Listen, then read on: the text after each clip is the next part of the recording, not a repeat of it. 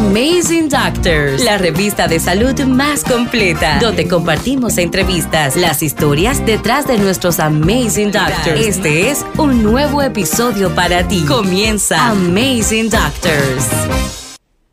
Buenas noches, buenas noches, aquí como otro jueves. Señora, aquí estamos como otro jueves, ya esto se ha vuelto una, una costumbre de vernos cada jueves aquí a hablar con, con esos médicos que vienen que son maravillosos. Y, la invitada de hoy no es más que alguien a quien yo admiro mucho. Ustedes podrán decir, conchale, pero tú dices lo mismo de todos los médicos que tú traes. Y es que es verdad, es una persona que yo admiro muchísimo. Es una gente que tiene muchas cosas por las cuales eh, uno tiene que admirarla desde fuera y ver su trayectoria, ver todo lo que ha logrado y hacia dónde ha llegado, pues nada, quitamos el sombrero y hoy estamos más que, que yo estoy súper complacida con que esté con nosotros esta noche. La doctora que tenemos hoy es una, pues una doctora que tiene mucho que contarnos. Una mujer que, sí, así, aquí define a los grandes. es una mujer que, que ha trascendido mucho en su carrera, que ha llegado muy lejos y yo sé que le falta muchísimo, muchísimo, pero muchísimo más. Ella no es muy tecnológica, creo que no ha hecho live y me dijo, mira, ayúdame con eso. Yo le dije, conéctese y desde que yo la ve en línea le mando la invitación. Así que si ustedes ven que un poquito para traerla, pues tiene que ver con eso. Buenas noches, doctora, bienvenida. Buenas noches. La doctora siempre bella. Mira qué lindo le queda ese rojo, señor. Yo me, yo me quise poner a nivel. Este es el, primer like que yo hago en chaquetada. Todos son relajadas, cómodas, pero hoy no. Hoy había que ponerse a nivel de la doctora. Uh. Doctora, cuéntame cómo viene, cómo trató el día de hoy. ¿Cómo se siente? Pues muy bien, gracias a Dios. Eh, siempre ponemos las cosas en manos de Dios. Empezamos temprano a laborar, desde las seis de la mañana. Estamos llegando aquí al, hogar, tranquilo, sí, casi ahora. Y así, dice la gente que... Y con riesgo de volver. con riesgo de volver. Con riesgo de volver, sí. Bueno, doctora, vamos a comenzar. Y que yo quiero que usted le cuente a la gente, porque yo hablamos maravillas aquí, de quién es la doctora Verónica López. Bueno, eh, yo laboro, como tú bien sabes, y mucha gente sabe, en la, en la clínica, ¿verdad? En la Unión Médica.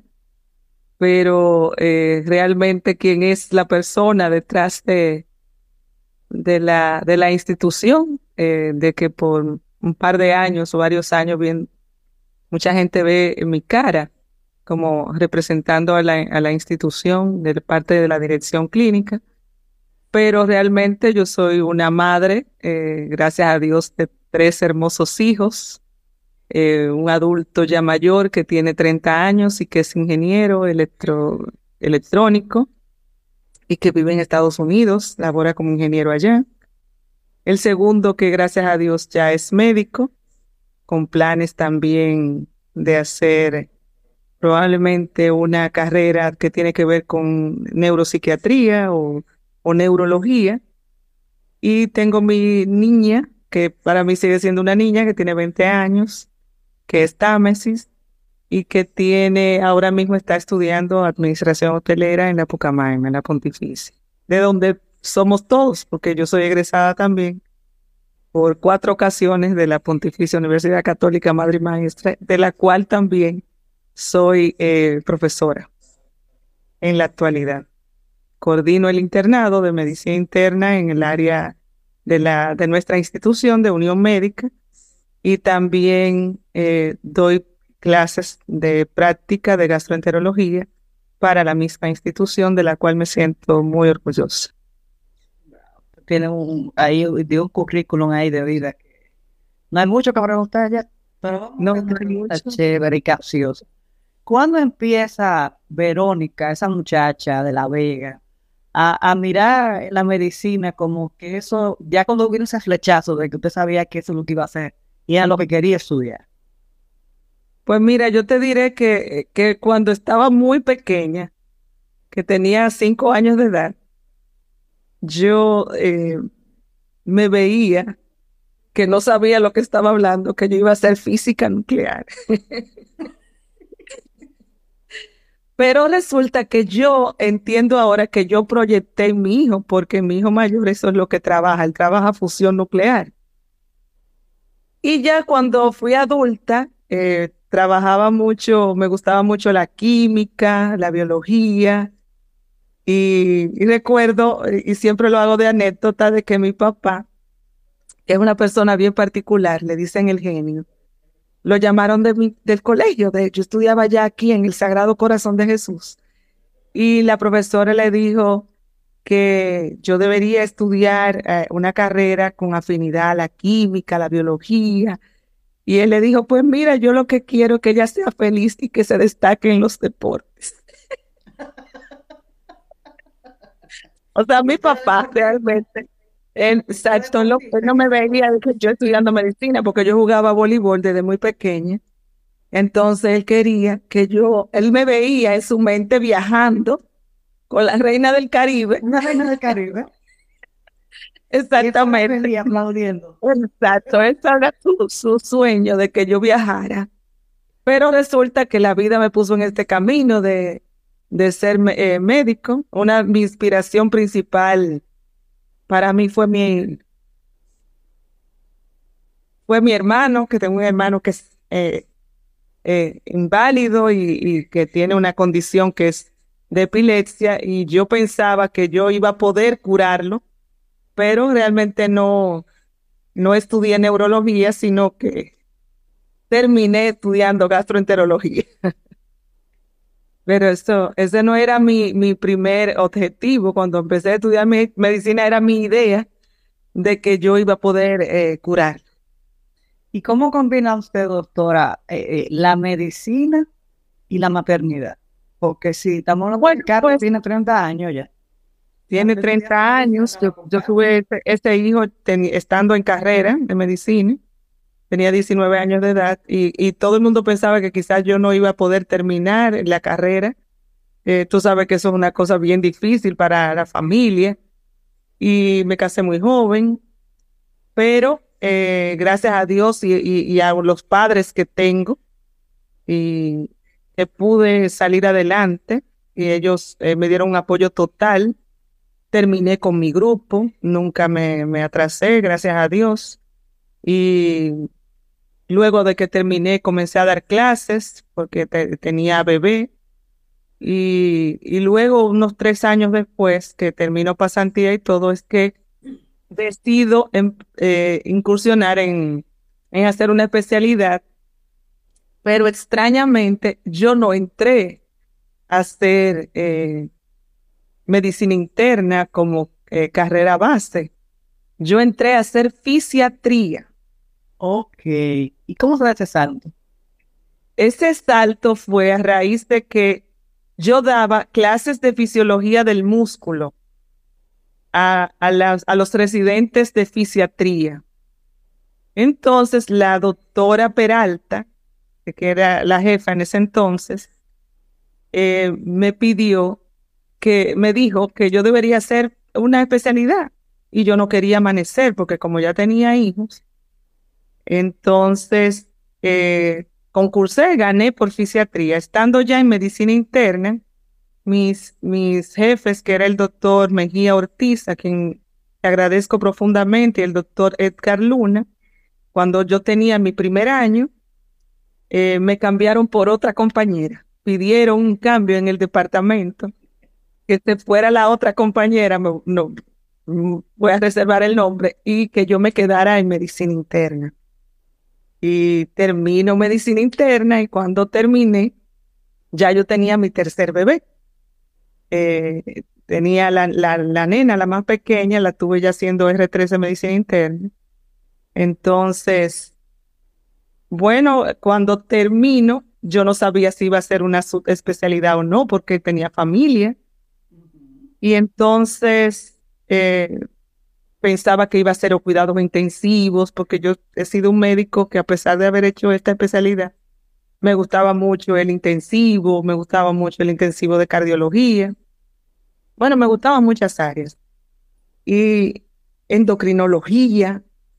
Bueno, la cuestión es que en ese tiempo se permitía concursar en dos especialidades. Yo concursé en endocrino en Santo Domingo y en gastro aquí en Santiago. Y resulta que gané las dos. Y odio más. y así me decidí realmente porque me gustaba mucho el área, tenía procedimientos y otra también los niños.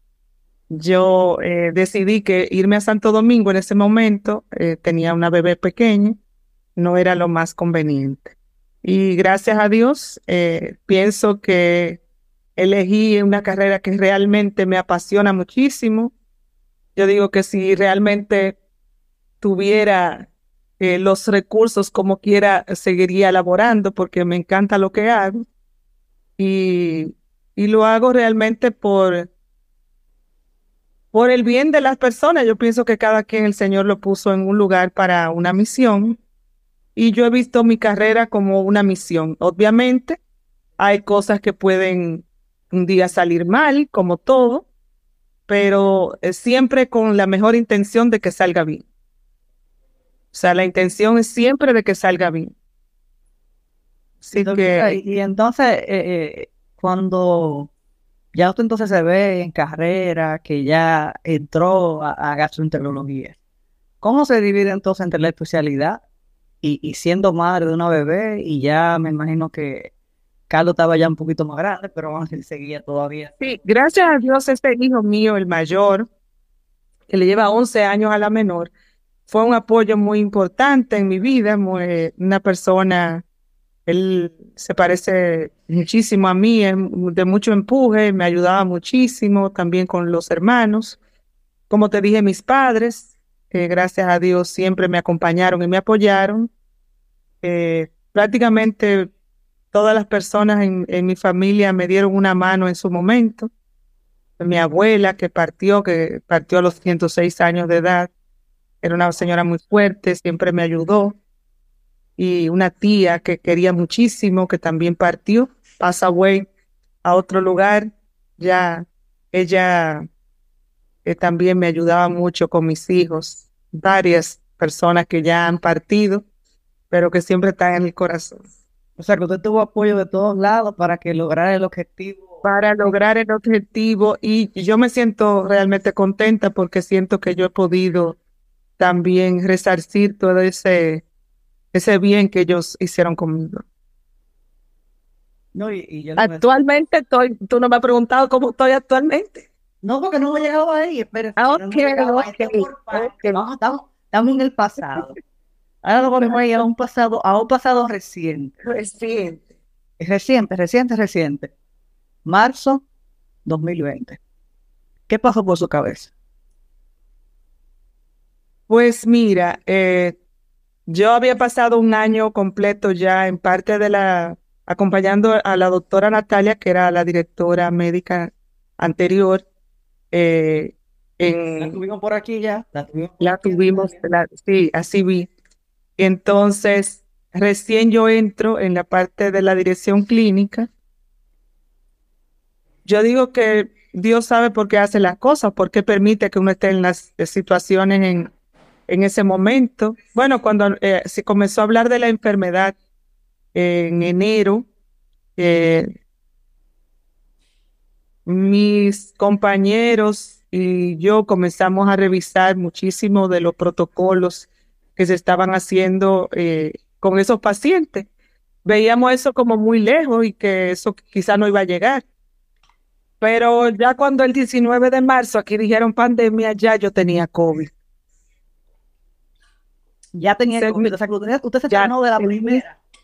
La primerita, primerita, prácticamente eh, con un grupo de mis compañeros y de los miembros del Consejo de Dirección de la institución, el doctor Daniel Rivera, el doctor Fausto Hernández, Pedro Pérez, el doctor Edgar Luna, que era mi coordinador de, especialidad. Todos al mismo tiempo eh, tuvimos, ellos un poco muchísimo eh, peor que yo porque yo no llegué a tener una condición de gravedad, me atendió, por cierto, la doctora, la doctora Natalia, y, en ese tiempo fue muy difícil ver a tus profesores, compañeros de trabajo, al mismo tiempo eh, enfermos, todos en cuidados intensivos. Eh, recuerdo muy bien un día que el doctor Rivera le estaban pasando el medicamento, el tocilizumab, y estaba muy, muy delicado. Y yo me paré en la puerta y como que al mismo tiempo eh, fue como muy, muy fuerte. Él se puso a llorar y yo también, porque era la incertidumbre de qué podría pasar con su familia. Mis padres dependen mucho de mí. Tocarle a, ustedes, que, que, eran los primeros, o sea, los que estaban en la primera línea, y ver estar como médico, verse como paciente cuando eso apenas estaba iniciando y que si quizás había un protocolo en otros países, eh, no estaba seguro de lo que estaba haciendo. Exacto, o sea, era todo una incertidumbre lo que se vivió, pero en el proceso de todo lo que uno vivió y aprendió y, y las personas, los días de los primeros meses de la pandemia, aquí en mi casa no se dormía con con el teléfono, eh, resolviendo situaciones de muchas personas, buscando camas, eh, asegurando ventiladores. Yo estaba en comunicación permanente con las personas del Ministerio de Salud Pública. Eh, cuando trasladaban los pacientes, tenía que estar con el teléfono siempre ahí, organizando las áreas allá para, para optimizar el manejo de los pacientes, eh, la llegada del paciente, que hubiera disponibilidad de equipos de atención, de enfermería. Eh, fue una experiencia para mí eh, inolvidable. Yo digo que, que espero no volverla a vivir, ya que una pandemia no suele repetirse tan rápido. Espero no, no verlo ni que mis hijos tengan que verlo nuevamente. Sí, la abuela duró 106. Sí. bueno. Eso, eso, eso veremos, pero eh, fue, fue muy difícil. Uno lo cuenta ahora y, y haber durado prácticamente dos meses eh, encerrados. Ya yo empecé a ir a la clínica un mes luego de que me dio el, el COVID y ahí empezó también toda esa ese grupo de pacientes y a repetirse olas y olas de la del COVID, de las diferentes cepas. Y, y fue muy, muy difícil, pero un gran aprendizaje en todo el sentido de la palabra, lo que es la solidaridad, pensar en muchas veces. Recuerdo un caso especial de una persona que como que le había negado los ventiladores en, en otros lugares y, y a nosotros nos quedaba prácticamente uno en reserva, que a veces tú dices, bueno, eh, hay que dejar uno para, para el personal o porque todos estaban a punto y recuerdo haber eh, dado esa oportunidad de, ventilar a esa persona que, que se le había negado eh, ventilación en otros lugares. La clínica y todo el equipo, la doctora Concepción Robledo, bueno, la doctora Natalia, eh, la doctora Cortés, el doctor Fajardo, todo el equipo de dirección médica, la parte administrativa, enfermeras, fue, fue una, una experiencia inolvidable. Doctora, ¿y, ¿y, cómo quedó? ¿Qué cambió después que pasó todo esto con, con el ser humano, con, con Verónica? Bueno, pues te diré que ver la vida como un poco, ver lo efímera que puede ser y lo, lo, lo rápido que puede cambiar la vida de todos. Siempre pensamos que tenemos todo, eh, todo bien estipulado, eh, tenemos que nuestros pagos, que tenemos que, que tenemos que pagar los préstamos, que tenemos que tener la comida, pero en, un momento dado eh, puede pasar, como acaba de pasar un huracán, que de repente te cambia la vida en un segundo. O sea, vivimos creyéndonos que estamos seguros, pero realmente no lo estamos. Entonces, aprender a vivir el día a día. Dice el Señor que a cada, cada día le bastan sus problemas. uno, y mi hijo siempre me, decía, me dice eso, mami, el problema que tú no puedas resolver, tú tienes que estarte tranquila, ¿por qué? Porque no se puede. O sea, el, la vida, aprender a verla de otra, de una manera distinta, uno respetar más el otro, las opiniones del otro, eh, ser más solidario. Y simplemente eso, amar más, cuidar más a las personas que tenemos cercanas, porque no sabemos el momento en que esas personas pueden dejar de estar con nosotros y, cambiarnos la vida de repente. Eso en un segundo. Simplemente vivir en lo más que se pueda, vivir preparados, como dice la palabra, tener la lámpara encendida porque no sabemos el día que nos van a tocar, ni el día ni la hora. Y solidaridad sobre todo con, con las demás personas. Yo trato de ver en el paciente, y a veces uno, porque somos humanos, uno le da un síndrome, al médico el burnout. Por cierto, me voy de, vacaciones y de congreso la otra semana. Pero uno trata, a veces, que uno está desesperado y dice, pero no soy yo que estoy buscando la ayuda. Esa es la palabra que yo trato de tener siempre en la mente, de que el que va, por ejemplo, en busca de la ayuda, por, ya sea por la emergencia o por el consultorio, eh, es yo tengo la oportunidad de brindar la ayuda y no soy yo que la estoy buscando. Y llenarse de amor y paciencia. Yo siempre le digo a los alumnos y a los estudiantes, a los residentes, de que si no es con amor que vamos a hacer la cosa, con pasión por lo que hacemos, con compromiso, con honestidad, eh, no vamos a hacer buena medicina pensando en que vamos a obtener solamente la parte económica. Esa parte es secundaria y puede llegar con el tiempo. Obviamente no va a llegar de una vez, pero va a llegar porque las otras personas eh, van a referir, eh, a referirte los pacientes. Los mismos pacientes son tus principales referidores. Hay, hay un dicho, doctor, que yo siempre utilizo hace muchos años y yo le digo a mis clientes que ningún árbol da fruto en el primer año. O sea, a mí me llega gente con proyectos nuevos y se quieren desesperar y yo les digo, pues te voy a poner una tarea, siendo una semilla de la fruta que tú quieras y comienza a regalar todos los días a ver cuándo sale una hojita. Entonces, se trata de lo mismo, no importa la carrera que estudiemos, o sea, todo toma su tiempo. Pero vivimos en un momento ahora donde todo es el efecto microondas. La gente quiere hacerse dinero rápido, la gente quiere lograr cosas muy rápido. Y lo que a usted le ha tomado 25, 30 años de carrera, la gente lo quiere lograr. Sí, pero yo entiendo que prácticamente, yo digo que los colegas y todo, uno trata, no, no podemos generalizar, pero casi siempre las personas tratan de hacer las cosas eh, bien. Puede ser que, que, en algún caso no salga como lo esperado, porque la medicina no es eh, una cuestión de resultados, sino de procesos. Usted puede llevar todo un proceso perfectamente, pero el resultado no ser igual, porque la gente dice, doctor, ¿a usted sí le han muerto pacientes? Claro, porque las personas que se están muriendo no van al dentista ni van al, al que arregla radio, van al médico. Eso es obvio. Eso, es una pregunta eh, que se cae de la mata. O sea, las personas que están en la peor condición son las que van al médico. El médico que me diga a mí que no se le ha muerto un paciente no trabaja con personas.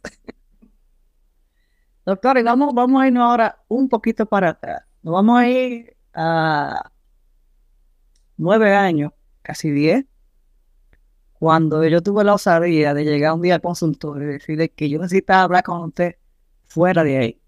Y transformó todo, transformó todo. Para que me hiciera caso. Claro, es su casa. A la una de la mañana todavía hablando y soñando con lo que íbamos a lograr.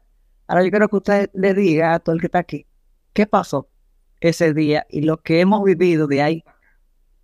Claro, eh, bueno, agradecida eh, de Wendy que es una persona eh, muy trabajadora, con una visión muy amplia de lo que es el marketing, el mercadeo, los cambios que muchas veces uno con una medicina un poco tradicional, muy tradicional, no ve, porque esta es una generación distinta eh, a la que nosotros eh, nos formamos. ya yo tengo 50 años de edad, gracias a Dios. Y la medicina cuando cuando se, gracias, cuando se empezó medicina, eh, yo empecé medicina, era incluso antiético y yo tenía esa visión de, de, de uno hablar de los servicios que ofrecía, pero el mundo eh, cambió. Y las redes eh, son parte ya de la, de la vida misma y, y lo vivimos incluso con la pandemia que gracias a las redes pudimos mantenernos conectados y mucha gente no ponerse loco trancado en una casa. O sea que a veces uno dice que todo en las redes puede ser malo, pero eh, no lo es. las redes pueden eh, mantener las personas unidas, conectadas, eh, servir de enlaces, ayudar a otras personas y dar a conocer también las cosas buenas que mucha gente, no solamente yo, tiene que ofrecer eh, a las personas. Y cuando, cuando logramos desarrollar la marca, que le pusimos imagen, le pusimos logotipo. Esa imagen me ha acompañado siempre. Esa imagen me acompaña incluso cuando tengo eh, conferencias. Esa es mi imagen. Esa, esa, esa marca me acompaña en la presentación de mis tarjetas, en la presentación de mis... Es mi branding y, tiene visión, tiene, tiene todo lo que realmente se necesita para, para dar a conocer lo que es una marca. Y la marca es, eh, no es solamente lo que uno puede mostrar a través de las redes, sino lo que tú puedes palpar y cambiar eh, en cada persona que tú puedas ayudar con los conocimientos humildemente uno trata de mantener al día porque la medicina es una medicina de cambio y todo el día eh, estamos aprendiendo algo. Ya me encanta hacer y subir y acompañar a la residencia médica, ya yo no coordino esa parte de, de medicina, pero me encanta subir porque todos los días, hoy, por ejemplo había una actividad de infectología y me encanta oír a la doctora Escaño eh, hablar de, de la parte de del uso y el buen uso de los antibióticos y todos los días se aprende algo. Y doctora, ¿y cómo, cómo fue la percepción de la gente a su alrededor? Cuando la doctora Verónica Loco decide ser la primera, porque fue la primera en Unión Médica, hace nueve años, en lanzar su branding, en remodelar consultorio, en integrarlo, en hacer las carpetas, las tarjetas, hasta las recetas que regularmente todo, todo. Yo recuerdo, Wendy, que tú fuiste, fue de consulta. Ah, eh, exacto, fue de consulta. Dice, doctora, tenemos que remodelar. tenemos que cambiar. Esto no se parece. exacto. Entonces, gracias a Dios y gracias a, tu, a tu atinada intervención que, que pudimos eh, lograr. Y muestra de ello es que muchísimos médicos luego de, de, la, de mi inclusión y de comenzaron también y se agregaron como lo que tú has presentado, la doctora Natalia, el doctor Carlos Guzmán, la doctora Michelle Tolentino, el doctor Devers, y así sucesivamente. Yo sé que muchos médicos emularon esa, esa acción y que también quisieron tener eh, plasmada su marca eh, y que fuera reconocida a través de logos, de lo que tú llamas branding, eh, para que todo el mundo los identificara. Sí, y, realmente esto es tan importante porque el branding era como yo le decía en un principio, ¿cuántos médicos internos hay? O sea, ¿y cuántos se siguen graduando y siguen saliendo? Pero ¿cuántos gastro hay? ¿Qué lo hace diferente? Entonces, si, si nosotros como seres humanos eh, somos todos genéricos, eso como los medicamentos, vamos a hablar de sus propios términos, utilizamos medicamentos genéricos o, o, o, nos vamos a lo que son de, de, laboratorios reconocidos. Entonces, distinguirse entre los demás es parte de, de, ese elemento diferenciador de lo que cada quien quiere mostrar y cómo se quiere proyectar. O sea, a veces no es como me han tocado médicos que me dicen, pero ¿y para qué yo necesito eso? Si yo no, yo no, yo no dejo de ver pacientes. No es por ver más pacientes. Es simplemente para dejar un legado, porque eso que ustedes están haciendo, eh, como tú dices, la vida cambia en un segundo, se retira, pero lo digital todo queda. Y no solamente lo digital, sino eso que pudieron darle a, las a, los demás y a todo el que, el que se nutrió. Yo recuerdo que, que en el inicio, cuando manejaba las redes, de un paciente, que no me acuerdo el nombre, que siempre preguntaba de la enfermedad de Crohn. Siempre hablaba de la enfermedad de Crohn. Y tengo un día, no le haga caso que ese paciente mío viene aquí a cada rato. Eso a estar jodiendo en las redes. Y yo tengo que contestarle. Hay que contestarle en ese momento. Y sí, es, maravilloso uno, uno poder aprender a trabajar. Eh, y yo de verdad que si alguien yo tengo que agradecerle mi camino, es a la doctora Verónica López. Amén, gracias. Y, y siempre me emociono cuando se lo digo. Porque si yo era loca en ese momento y decidí arriesgarme y decirle, doctora, hay que cambiarlo y usted decirme, camina por mi casa, que tú haces esta noche, vete a trabajar y nos juntamos a las fiestas. Y ver ese camino recorrido. En ese día yo eh, me sentaba aquí y me quedo pensando lejos. Me preguntaba, ¿para qué es lo que tú piensas? Digo que yo soy una loca. Porque yo fui tan visionaria y la doctora loca fue más loca que yo, que me hizo caso y me cayó atrás. Cuando no hacía sesiones de fotos, yo me acuerdo que yo me la llevé para el teatro para el teatro, sí, la sesión de fotos. Sí, hicimos cosas que en ese tiempo rompió todo. Yo dije, la doctora me hizo caso. Y yo, yo necesitaba. Sí, igualmente yo necesitaba un cambio, un cambio y, se logró. Yo pienso que lo logramos. Y yo estoy súper orgulloso, yo lo digo. Si que acá hasta hoy tiene ese camino que no hemos ido médico, médico, médico, cada vez le aman, eso es lo que agradecer toda la vida. Porque quizás, si usted me dice en ese momento, Wendy, yo no voy a probar con eso, yo te consultar por mi gastritis que no, que no me daba en paz, por el estrés del trabajo, de, la fábrica. Y, y, después de ahí llegó Natalia, llegó Manuel, llegaron eh, Madeline de Lapsi, llegaron un regalo de médicos. Eh, que tú fuiste que trabajaste, Verónica. Mira que yo quiero lo mismo, que tú fuiste que le hiciste esto. Y se me regaló la voz. Y hoy en día Wendy se dedica a esto y yo todo el tiempo, o sea, Gracias a Dios, porque la gloria es para Dios. Así es, así es. Y como, como yo siempre he oído por ahí, me encanta y lo adapto para mí, que cuando el alumno está listo, el maestro aparece. Y fue así. Fue así. Doctora, vámonos ahora a la vida actual de la doctora Loco. Usted tuvo la vida profesional chulísima y, tiene una vida eh, que mucha gente admira por su trayectoria, por todo lo que ha logrado. Pero ¿cómo, cómo está Verónica Loco ahora, actualmente? Bueno, yo estoy, gracias a Dios, eh, eh, tengo cuatro nuevos hijos porque eh, hace cinco años me casé nuevamente. Soy felizmente casada con un compañero a quien conocía de muchos años. Nunca pensamos que íbamos, a, él no quería saber de mí en la clínica. y el Señor lo castigó. El Señor lo castigó. Entonces. Sí.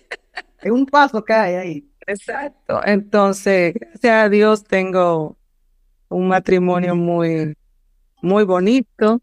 Eh, yo digo que el Señor eh, pone a cada quien en su lugar y, yo me siento como si tuviera realmente 30 años de casada con mi esposo, el doctor Quesada, José Quesada, quien también labora en la institución, es internista, un médico muy tradicional y muy comprometido.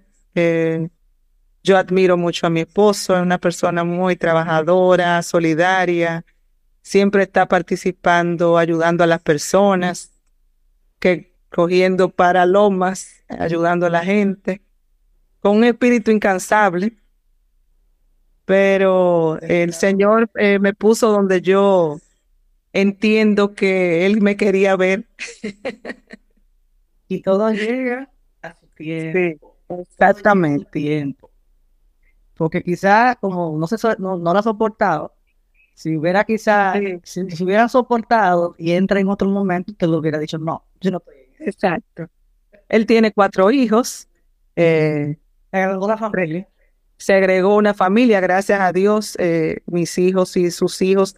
Somos lo, lo, lo tuyo, lo, lo nuestro, todo, como la película. Eh, nos llevamos muy bien y, y tenemos una familia ampliada.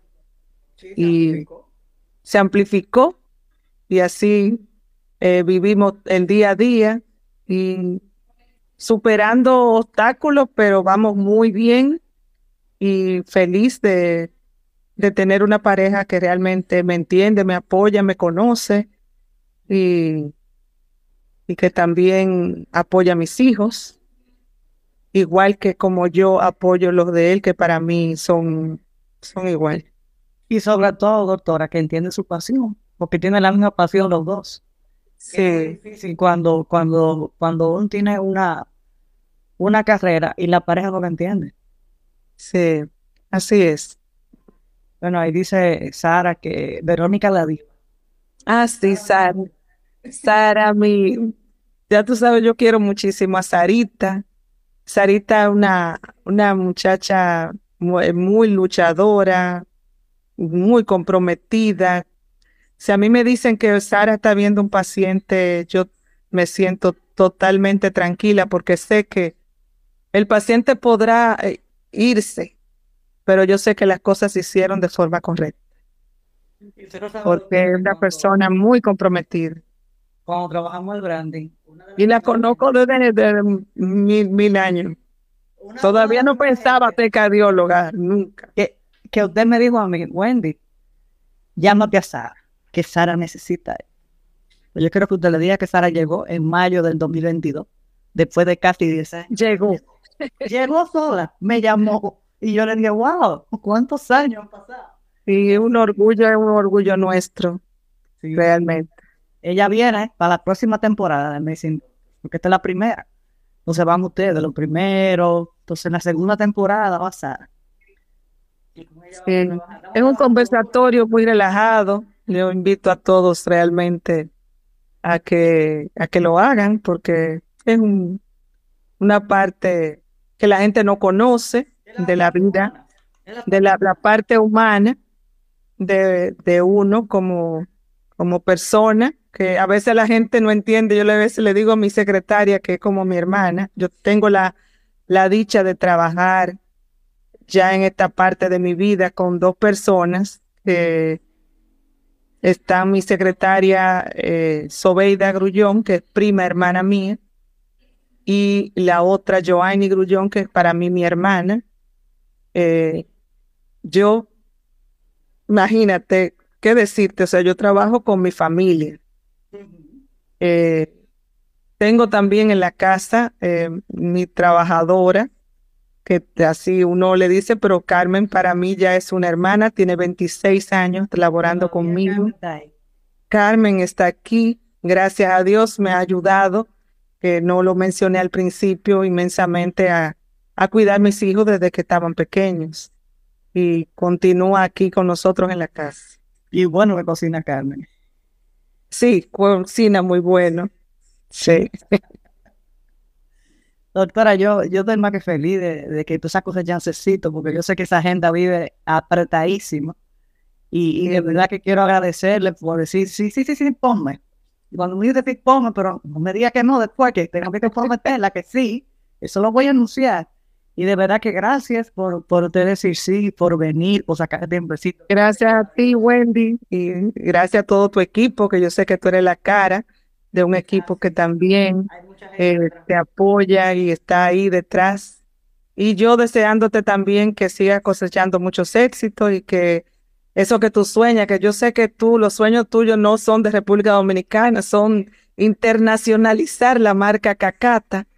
Y yo sé que tú lo vas a lograr porque tú eres una persona de empeño y, y con una visión muy amplia de la vida. Así que muchas gracias por la invitación y, y espero que nos veamos por ahí como siempre y, y continúo siendo tu médico, creo yo. Sí, se me toca dar una vueltecita por ahí. Eso, eso, Exactamente. ya me toca. Nada, doctora, un abrazo bien. Gracias. Aquí, Un abrazo fuerte a todos. Y muchas bendiciones. Y que Dios me la siga bendiciendo para que siga sanando mucha gente. Amén, amén. Bueno, señores, buenas noches. Pasen Buenas. Gracias por noches. estar aquí. Otro gran episodio, otra gran historia. Te invitamos a que vuelvas a disfrutar de una próxima entrega de Amazing Doctors.